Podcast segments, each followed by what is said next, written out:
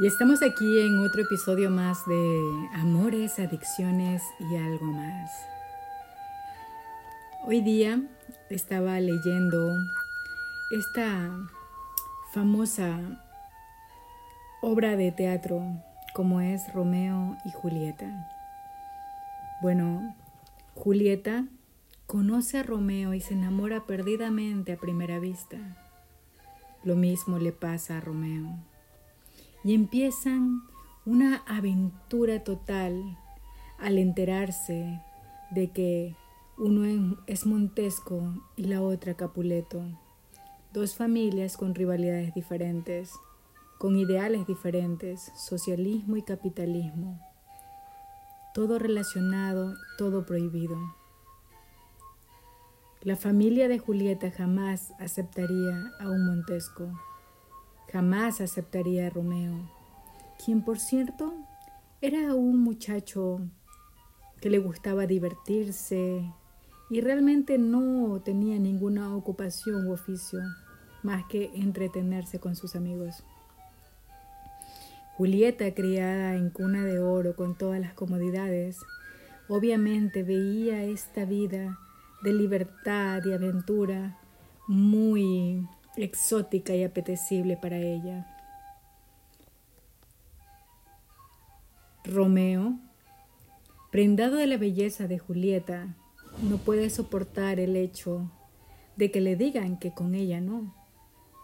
Esa mujer tenía que ser de él, no importaba de qué familia viniera, no importaba que fueran enemigos de su familia, no importaba que fuera lo que fuera, era su amor, y el hecho de que sea inalcanzable pues lo hizo muchísimo más apetecible.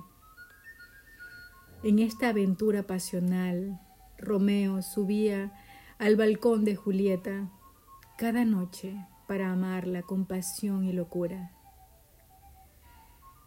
Al darse cuenta que se iban a separar, se casan a escondidas y planifican cómo escaparse.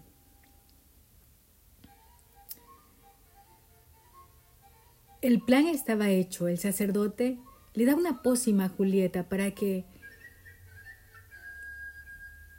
pueda simular la muerte y que después de cierto tiempo despertar y poder encontrarse con su amor en libertad.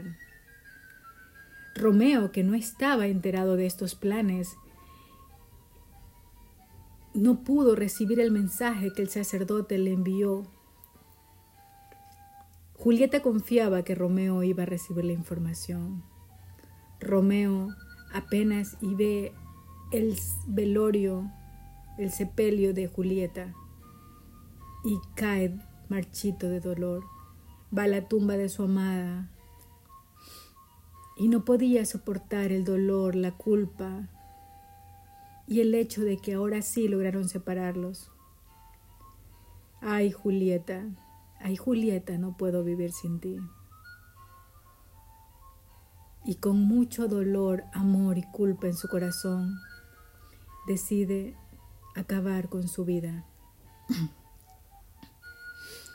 Minutos después, Julieta despierta. Julieta despierta y encuentra a Romeo tirado en el piso, con una daga en su pecho Julieta no lo puede creer. No puede ser. Si todo estaba planificado, todo tenía que salir perfecto. ¿Por qué, Romeo? ¿Por qué? ¿Por qué no te llegó la nota? ¿Por qué no supiste que todo esto era para que estemos juntos y ahora tendremos que estar juntos en el más allá? Bueno, William Shakespeare obviamente lo dice muchísimo mejor, pero tanto Romeo y Julieta, quienes no podían vivir el uno sin el otro, quienes estaban cautivados por tanta pasión y desenfreno, lujuria y obsesión de ese enamoramiento que los envolvía y los volvía locos. Literalmente no podían vivir sin eso.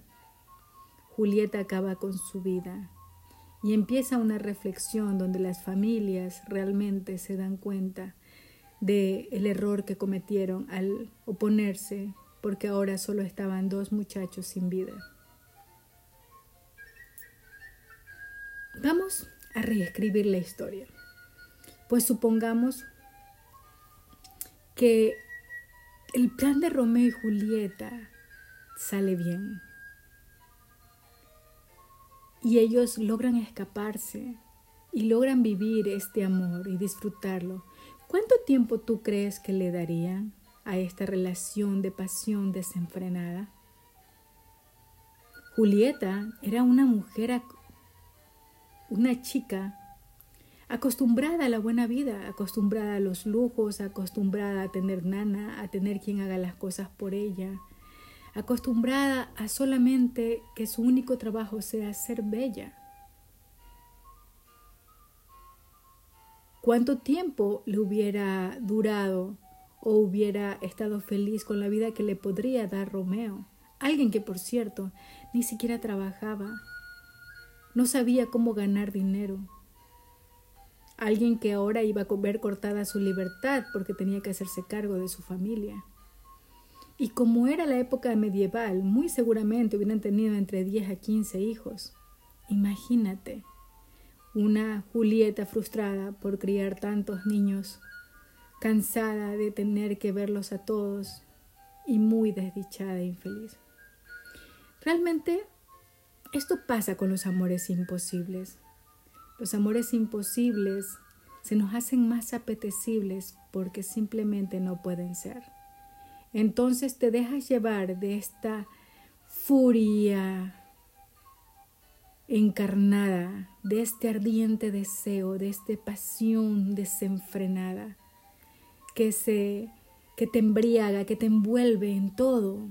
Estás hablando de furia, deseo, de una alegría que no se puede contener y a la vez desdicha por no poderlo tener. Todas estas emociones hacen que tu dopamina, serotonina y otras hormonas de tu cuerpo se vuelvan literalmente a desnivel. Son más poderosas que la misma droga. Este deseo de que te quiero alcanzar hace que el simple toque de unas manos se vuelva en el momento más feliz y el soltarte de la pareja, de la persona deseada y amada, se vuelva la cosa más desdichada. Amar demasiado. Amar demasiado es demasiado. El amor se lo relaciona con un montón de emociones más, pero eso no es amor, es enamoramiento. Amar demasiado es no poder vivir sin la persona amada que se te corte la respiración por no poder estar con ella. Y por ende, van a terminar asfixiándose entre tanto amor. Demasiado es demasiado. A veces le digo a mis amigas que oponerse es lo peor en una relación. Es mejor mostrarle a los jóvenes la realidad. Es mejor demostrarles la realidad si dos jóvenes se aman y ningún padre está de acuerdo con que sus hijos estén juntos, déjenlos vivir. Lo que siempre le recomiendo a mis amigas es solo cuida a tu hija de que no quede embarazada. Si tiene un hijo, le digo exactamente lo mismo. Y déjenlos, que vean lo dura que es la vida, que vean lo que es la cotidianidad, cuando no hay dinero para salir, cuando estar juntos ya no sea suficiente, cuando el hambre toque su puerta, cuando vean que la realidad no era como la fantasía que vivían. Muy posiblemente, si el plan de Romeo y Julieta hubiera salido, si se hubieran encontrado hubieran escapado, simplemente se hubieran aburrido, como ya lo dije.